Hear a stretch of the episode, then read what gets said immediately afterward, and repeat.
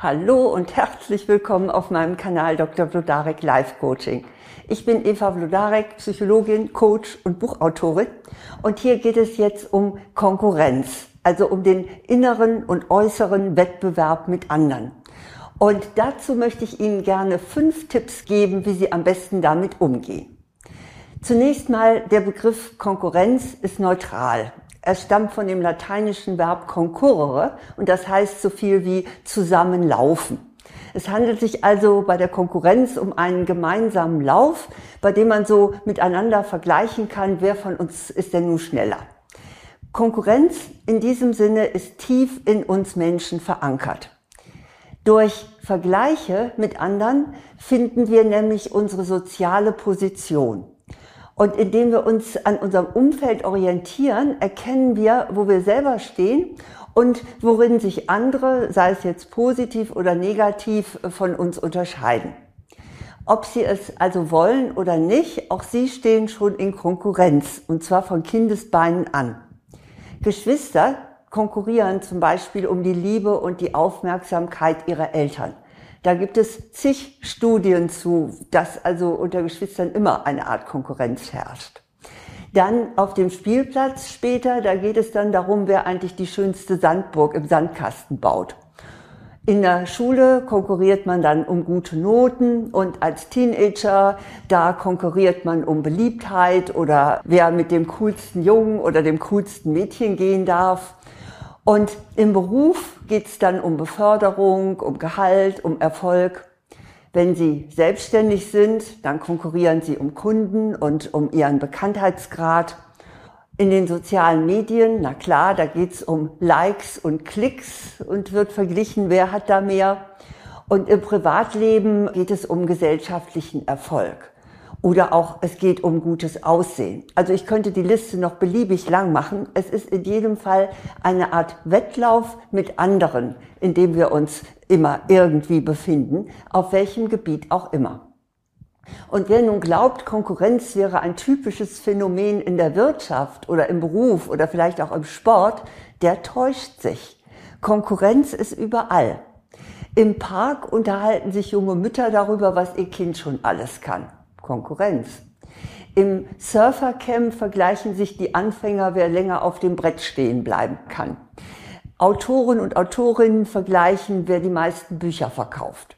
Oder zwei Modefashionistas, die versuchen, sich im Punkt durch schicke Kleidung zu übertrumpfen.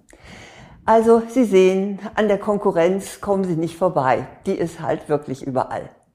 Und das ist zunächst einmal auch gar nichts Schlechtes. Es kommt nämlich darauf an, was Sie daraus machen. Ein falscher Umgang mit Konkurrenz kann Sie unglücklich und verbittert machen. Und deshalb habe ich hier für Sie fünf Tipps, wie Sie mit Ihrer Konkurrenz gut umgehen können. Mein erster Tipp lautet, seien Sie nicht neidisch. Ja, seien wir ehrlich, wenn uns jemand überlegen ist, dann ist der erste Impuls nicht unbedingt Bewunderung, sondern Neid. Wir halten schwer aus, dass uns da jemand voraus ist. Und um sich wieder ins Gleichgewicht zu bringen, da äh, kritisieren sie dann vielleicht ihre Konkurrenz. Und dabei fokussieren sie sich dann auf das, was nicht perfekt ist. Scheinbar sind sie dann dabei ganz objektiv. Also wenn Sie jetzt Handwerker sind und Sie werfen so einen Blick auf die Arbeit des Konkurrenten, dann sagen Sie, also hm, die Fliesen sind an den Kanten aber nicht ganz sauber gelegt. Oder wenn Sie Rednerinnen oder Redner sind, dann sagen Sie, also ich persönlich fand der Vortrag war etwas zu lang. Oder vielleicht werten Sie auch einfach nur ab und sagen, ach, da steckt doch nichts dahinter. Das ist doch Schaumschlägerei. Oder Sie motzen, naja, kein Wunder, dass die beliebt ist, die flirtet ja auch mit jedem.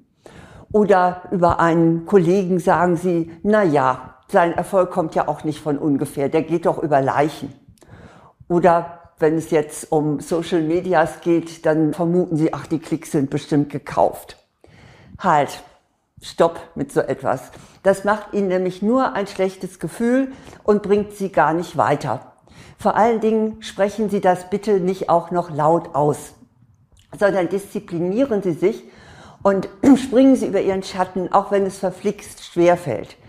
Loben Sie vor sich und anderen, was die beneidete Person, mit der Sie in Konkurrenz stehen, gut macht. Denn erst dadurch sind Sie wirklich auf Augenhöhe. Mein zweiter Tipp lautet, lernen Sie von der Konkurrenz. Schauen Sie sich vorurteilsfrei und neidlos das an, was Ihre Konkurrenz eigentlich denn so macht. Und fragen Sie sich, was ist gut daran? Im Vergleich erkennen Sie eventuell Ihre eigenen Schwächen und Defizite. Überlegen Sie deshalb, was können Sie denn von Ihrer Konkurrenz übernehmen? Beispiel, Ihre Kollegin benutzt vielleicht nicht so viele Fremdworte wie Sie in der Präsentation und das kommt besser an.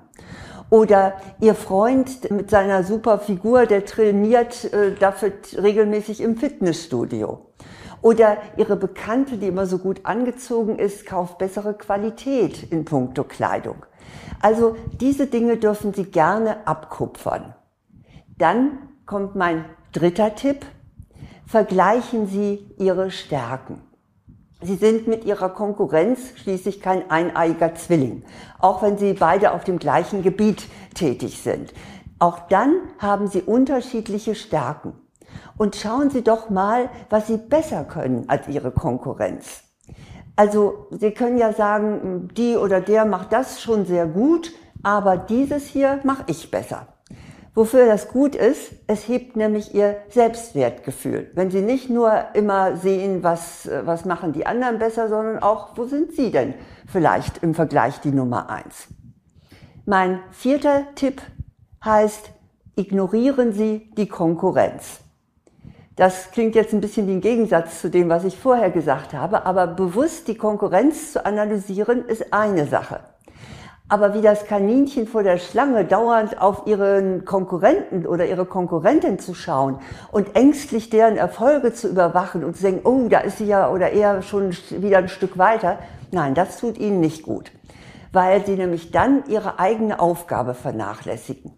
Verschwenden Sie deshalb bitte keinen Gedanken mehr an einen möglichen Konkurrenten oder eine mögliche Konkurrentin sondern richten Sie stattdessen Ihre kreative Energie in die Verbesserung und in den Mehrwert für Ihre eigene Arbeit. Da haben Sie nämlich am meisten von.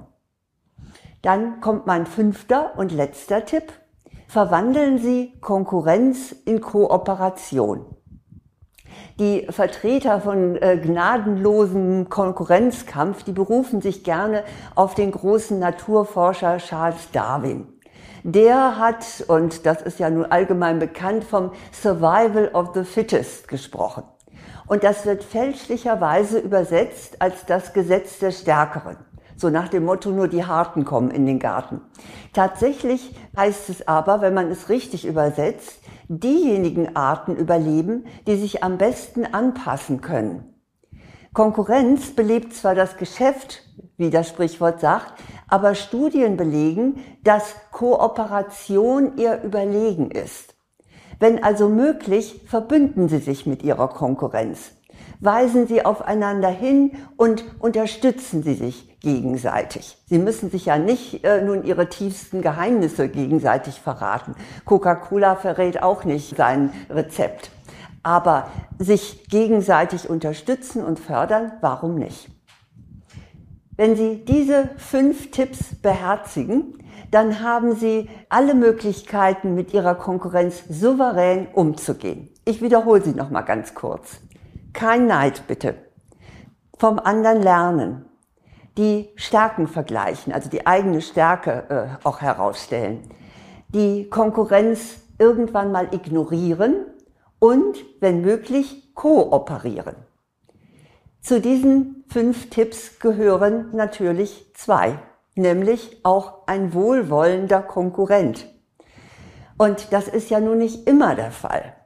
Es gibt ja auch wirklich eine messerscharfe Konkurrenz, die also eher, eher feindlich ist.